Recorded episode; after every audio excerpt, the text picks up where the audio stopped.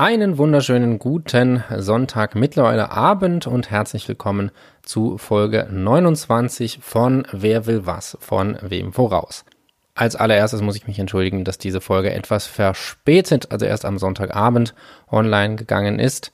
Ich hoffe, dass ihr nicht Tränen überströmt bei euch zu Hause oder wo auch immer sitzt und schweren Herzens gewartet habt, sondern dass ihr auch so einen schönen Sonntag hattet aber bei mir war es mit Ende des Urlaubs und Einleiten des Lernexils. Also ich bin jetzt bei meinen Eltern für die nächsten Monat und das Ganze hat etwas mehr Zeit in Anspruch genommen, deswegen etwas verspätet diese heutige Folge.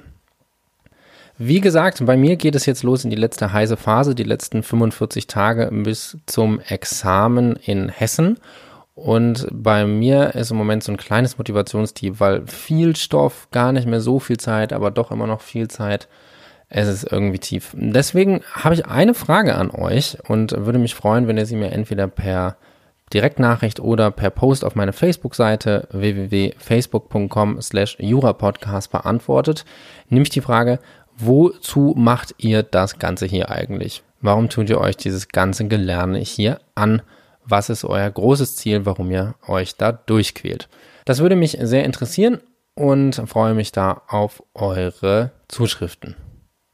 Die heutige Folge soll sich um den Kaufvertrag im Internet drehen und ein, zwei Problemchen, die sich damit ergeben, aufwerfen. Es wird nicht ganz so lang, also ein entspannter Sonntagabend. Und ich würde sagen, damit betreten wir das Neuland und beginnen mit Folge 29, dem Internetkauf.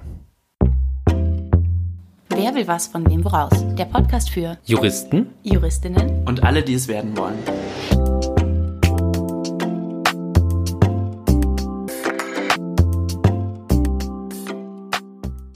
Wir steigen also ein ins digitale Schuldrecht und dem Sachverhalt zum Online-Kauf. Wir haben unseren Protagonisten Bernd und der stöbert im Internet nach Tassen der Firma Dibbern. Die werden normalerweise für ungefähr 50 Euro verkauft und auf der Seite der Geschirr und Co. OHG findet er die Tassen zum Angebotpreis von 5 Euro. Die Seite enthält alle nötigen Informationen, um den Paragraphen 312a fortfolgende, 312i und 312j zu genügen und auch eine korrekte Widerrufsbelehrung ist auf der Seite zu finden. Der Verkaufsprozess wird abgeschlossen durch die Schaltfläche, auf der deutlich zahlungspflichtig bestellen steht und kurz nachdem Bernd darauf geklickt hat, bekommt er eine E-Mail mit dem Inhalt Vielen Dank für Ihre Bestellung, die wir baldmöglichst ausführen werden. Einige Stunden später erhält er noch eine Bestätigung, die die Bestellung der fünf Debantassen bestätigt und auch noch einmal die AGB und die Widerrufsbelehrung sowie Informationen zum Fernabsatz und elektronischen Geschäftsverkehr als downloadbaren Anhang enthält. Am folgenden Tag wird jedoch der Traum eines jeden Online-Shoppers je zerstört, denn er erhält eine E-Mail der Geschirr und Co. OHG, die mitteilt, dass aufgrund eines internen Computerfehlers die Preise zwar richtig eingegeben, durch die Software jedoch das falsche Komma gesetzt wurde und deswegen nicht 50, sondern 5 Euro als Preis angegeben wurden und sie deshalb die Lieferung nicht durchführen werden.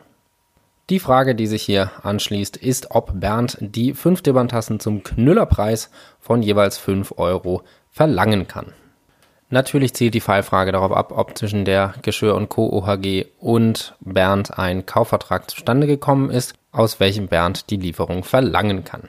Und genau das prüfen wir jetzt, also den Anspruch von Bernd auf Übergabe und Übereignung der 5 Tassen gegen die Geschirr und Co. OHG aus 433 Absatz 1. Dann brauchen wir natürlich zunächst den Vertragsschluss.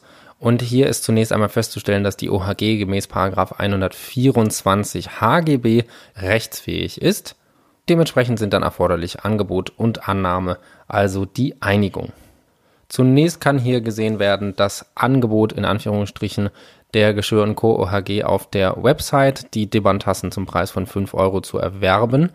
Jedoch ist sowohl anerkannt als auch bekannt, dass im Internet kein Angebot durch Einstellen des Produktes auf der Internetseite erfolgt, sondern lediglich eine Invitatio ad offerendum, weil der Anbieter des Produkts ja eventuell erst prüfen muss, ob dieses überhaupt noch vorrätig ist. Also das Ganze als digitales Schaufenster betrachtet wird, welches ja auch durch das Ausstellen der Ware in einem Schaufenster noch kein Angebot begründet. Somit hat Bernd durch den Klick auf die Schaltfläche zahlungspflichtig kaufen ein Angebot abgegeben und dieses müsste die Geschirr und Co. OHG dann auch angenommen haben. Dies könnte bereits durch die erste E-Mail, die Bernd erhalten hat, geschehen sein, in der ja stand, vielen Dank für Ihre Bestellung, die wir baldmöglichst ausführen werden. Bei der Bewertung der Frage, ob sich solche Bestätigungs-E-Mails als Annahme des Angebots eignen, ist immer auf den konkreten Wortlauf abzustellen. Also da gibt es äh, keine wirklich gefestigte Rechtsprechung, weil je nachdem, welches Wort verwendet wird, gibt es dann wieder Abweichungen. Grundsätzlich ist jedoch zu prüfen, ob aus der Bestätigungs-E-Mail für den Käufer hervorgeht, dass das Angebot auch angenommen wurde. Also eigentlich nichts Besonderes, einfach nur die Auslegung nach dem objektiven Empfängerhorizont. So, jetzt ist die Frage, ob aus der Formulierung, die wir schnellstmöglich ausführen werden, schon gelesen werden kann, dass das Angebot auch angenommen werden kann und die Geschirr und Co. OHG hier einen Vertrag schließen möchte. Hier lässt sich gut beides vertreten bei dieser Formulierung. Also einmal kann man das als Annahme oder lediglich als Bestätigung des Eingangs des Angebots sehen. Das Argument, was für die Bestätigung des Angebots spricht, ist der Paragraph 312i Absatz 1 Nummer 3. Der sagt nämlich, dass ein im Internet agierender Verkäufer die Bestellung schnellstmöglich auf elektronischem Wege bestätigen muss. Das lässt so ein bisschen nahegehen, dass eine sofortig erfolgende E-Mail nur diesen Anforderungen genügen will und nicht die Annahme des Angebots darstellen soll. Allerdings könnte man auch argumentieren, dass der Verkäufer hier nicht klar darstellt, dass er nur den Eingang des Angebots bestätigen will und dieses noch nicht annehmen will, weil aus der Formulierung, die wir schnellstmöglich ausführen werden, schon zu verstehen ist, dass das Angebot angenommen wird. Das kann man frei entscheiden. Glücklicherweise müssen wir das hier nicht, weil ja noch eine zweite E-Mail zugegangen ist, nämlich die, die das Angebot dann auch annimmt. Und somit müssen wir den Streit hier nicht entscheiden, aber im Endeffekt ist das eine Argumentationssache, wie man die E-Mail interpretieren möchte. Dann prüfen wir als nächstes, weil wir uns ja im elektronischen Geschäftsverkehr befinden, ob die Einigung überhaupt wirksam ist. Und das ist ja gemäß 312j Absatz 4 nicht der Fall, wenn die sich aus 312j Absatz 3 ergebene Pflicht zur sogenannten Buttonlösung nicht gewahrt ist. Die Buttonlösung bedeutet einfach nur, wenn eine Schaltfläche genutzt wird, über die der Verkaufsvorgang abgeschlossen wird, dann muss diese deutlich erkennen lassen, dass es sich um den Erwerb eines zahlungspflichtigen Produktes handelt. Aber diese Vorgabe des Paragraphen 312j Absatz 3 wurde ja hier gewahrt. Hierzu noch einmal kurz der Einwand, auch wohl wahrscheinlich vielen bekannt. Die Anforderungen des 312j sind sehr, sehr eng um dem Paragraph 312j Absatz 3 nicht zu genügen, geht es relativ schnell. Also zum Beispiel auch die Formulierung nur bestellen oder Vorgang abschließen reichen nicht auf, weil eindeutig auf die Zahlungspflichtigkeit hingewiesen werden muss. Aber wie gesagt, das ist hier durch die Formulierung zahlungspflichtig bestellen erfüllt. Deswegen prüfen wir jetzt weiter. Und zwar könnte der Vertrag, der zustande gekommen ist, gemäß 142 Absatz 1 von Anfang an nichtig gewesen sein, nämlich durch Anfechtung der Geschirr und Co. OHG. Die erste Frage, die sich hier aufdrängt, ist die, ob überhaupt eine Anfechtung erfolgen kann, wenn die Willenserklärung automatisiert von einem Computersystem abgegeben wurde. Hier hat ja logischerweise im Onlineshop kein Mensch die Bestellbestätigung rausgeschickt, sondern dies erfolgte automatisiert über die EDV-Systeme. Allerdings, das Ganze ist kein wirkliches Problem, sondern nur vielleicht kurz anzusprechen, denn jede computerbasierte Willenserklärung fußt irgendwann zurück auf einer menschlichen Willenserklärung, die dann durch den Computer übermittelt wird und somit auch den Willen des Menschen zum Zeitpunkt der Programmierung widerspiegelt. Das heißt, es kann auch ohne Probleme eine computerbasiert abgegebene Erklärung angefochten werden. Dann brauchen wir natürlich zunächst einen Anfechtungsgrund und der könnte sich hier aus 119 Absatz 1 Variante 2, also dem Erklärungsirrtum ergeben. Noch einmal die Abgrenzung Inhalts- und Erklärungsirrtum, also 119 Absatz 1 Variante 1 der Inhaltsirrtum, Variante 2 der Erklärungsirrtum. Der Inhaltsirrtum liegt vor, wenn der Erklärende das, was er sagt, schreibt oder zeigt, auch genau so meint. Sich aber nicht bewusst ist, was das eigentlich bedeutet, also über den Inhalt irrt, während der Erklärungsirrtum nach 119 Absatz 1 Variante 2 vorliegt, im klassischen Fall vergreifen, versprechen, verschreiben, der Erklärende sich also nicht darüber irrt, was das, was er schreibt, sagt oder zeigt, bedeutet, sondern sich schon darüber irrt, was er eigentlich zeigt, sagt oder schreibt.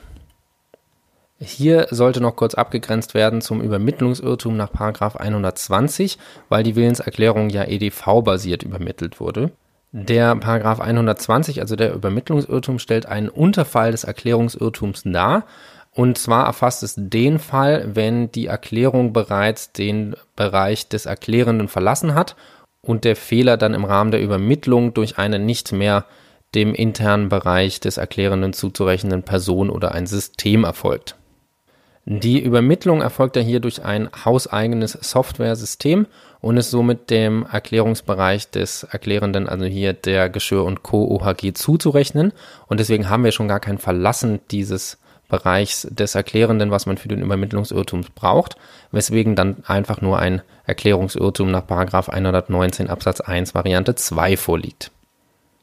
Die Irrtümer der Gesellschafter sind der OHG über 166 Absatz 1 zuzurechnen und der basiert hier auf einem unerkannten Softwarefehler. Das Problem, was wir jetzt haben, ist, dass sich dieser Softwarefehler ja nicht direkt auf die Annahme des Angebots, also die hier angefochtene Willenserklärung bezieht, sondern bereits auf die Invitatio ad offerendum. In dieser wurde ja nämlich der Preis von 5 Euro pro Tasse festgelegt, bei dem sich der Kommasetzungsfehler des Softwaresprogramms ausgewirkt hat. Wenn man sich aber einmal anschaut, wozu es die Konstrukte der Invitatio ad offerendum und das Instrument der Anfechtung gibt, dann sind das nämlich beides Instrumente, die den Anbieter schützen sollen. Jetzt hätten wir ja das Problem, wenn die Anfechtung nicht auf die Invitatio ad offerendum anwendbar wäre, dass wir zwei Instrumente zum Schutz des Anbieters hätten, die in ihrem Zusammenwirkung wieder negativ wären, weil hätte der Anbieter, also die Geschirr und Co. OHG, direkt ein Angebot auf seine Website gestellt und nicht eine Invitatio ad offerendum, dann wäre unzweifelhaft die Anfechtung möglich. Und dadurch, dass die Invitatio ad offerendum diesen ja schützen soll, muss auch die Anfechtung möglich sein, wenn der Irrtum sich schon hier ausgewirkt hat. Somit haben wir einen Anfechtungsgrund, nämlich den Erklärungsirrtum nach 119 Absatz 1 Variante 2. Auch ist dieser kausal für den Abschluss des Rechtsgeschäfts gewesen, denn es ist davon auszugehen, dass die Geschirr und Co. OHG die Tassen niemals für 5 Euro verkauft hätte. Und dann muss diese noch wirksam erklärt worden sein. Das ergibt sich aus 143 Absatz 1 und 2, also gegenüber dem Vertragspartner hier Bernd. Das ist ja in Form der E-Mail geschehen und auch wenn nicht explizit gesagt wurde, dass die Willenserklärung angefochten wird, ergibt sich ja aus den Umständen, dass man den Vertrag nicht erfüllen werde und die Erklärung des Fehlers, der passiert ist, dass man hier die Anfechtung wegen des Erklärungsirrtums erklärt.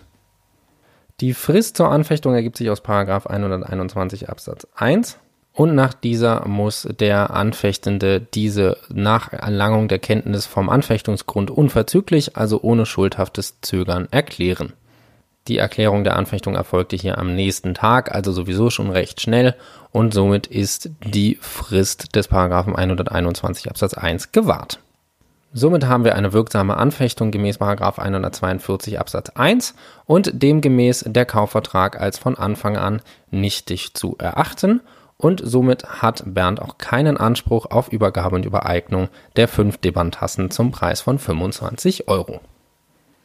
Damit sind wir auch am Ende der heutigen Folge von Wer will was von wem woraus und dem Fragen zum Internetkauf. Ich hoffe, dass ihr das digitale Shopping ein klein bisschen anders wahrnimmt oder vielleicht wurzelt ihr das auch schon dann als Vertiefung der bereits erworbenen Kenntnisse. In beiden Fällen wünsche ich euch weiterhin eine schöne und produktive Lernwoche. Hoffe, dass ihr Wer will was von wem woraus weiterhin gewogen bleibt und freue mich über eure Zuschriften und auf die nächste Folge am nächsten Sonntag.